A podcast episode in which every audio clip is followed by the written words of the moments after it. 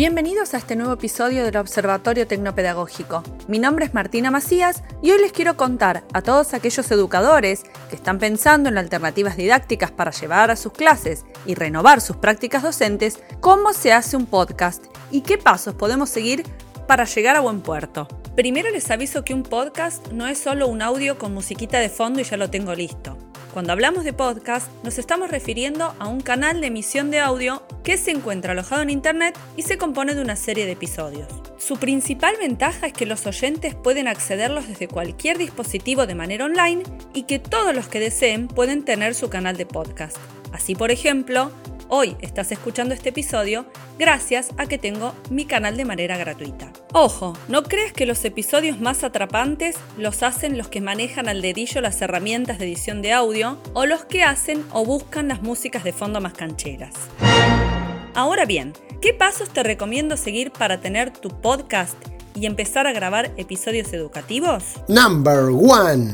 Si de episodios educativos se trata, tenés que tener claro para qué lo vas a hacer. Por ejemplo, puede ser para informar una consigna, para plantear un acertijo que luego lleve a otra actividad, para desarrollar un contenido o bien para que tus estudiantes construyan su propio conocimiento y fomentar determinadas competencias como la oralidad y la escritura de un guion.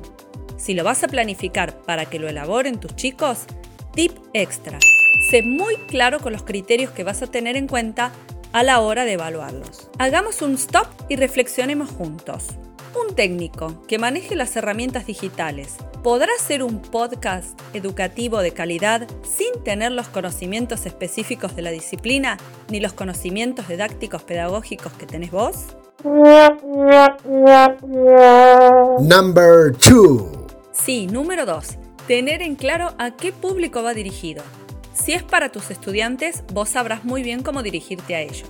Si el podcast lo hacen los chicos, es algo en lo que tenés que guiarlos para que lo tengan muy claro, porque no será lo mismo si es para gente de su edad o si es un público adulto o más formal.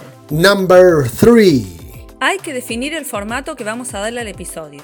Puede ser una exposición oral, una entrevista, un debate, un diálogo ficticio entre personajes, etcétera, etcétera. Number four. Número 4, el contenido. Es decir, seguramente el tema sobre el cual vas a hacer el podcast o lo que vas a proponerle a tus chicos ya lo tenés dando vuelta en la cabeza. De hecho, cuando a pedido de mis oyentes decidí hacer este episodio, obviamente sabía que haría un meta podcast, es decir, un podcast que te explica cómo hacer podcast para que puedas a su vez explicar a tus chicos cómo se hace el podcast.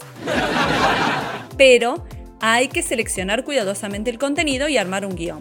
Si son tus estudiantes los que van a crear su propio guion, sin dudas necesitarán de tu acompañamiento. E insisto, criterios claros que les servirán de guía para un producto de calidad. Number 5. La grabación. Para esto hay cientos de aplicaciones que se pueden descargar de manera gratuita en un celular, tablet o compu. No te preocupes que te voy a dejar en mi Instagram algunas orientaciones. Es muy importante que tengas en cuenta que en un episodio se arranca con una cortina musical de unos segundos y luego comienzan los locutores. Se tienen que presentar, dar la bienvenida al público e introducir el tema.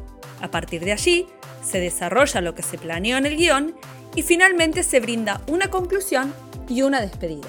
¡Bravo! Ya casi estamos. Practiquen, escriban, grábense, escúchense y van a ganar confianza investiguen y, por qué no, con sus estudiantes sobre cómo colgar el podcast en alguna plataforma. Recuerden que como docentes no somos el libro gordo de Petete para saber todo.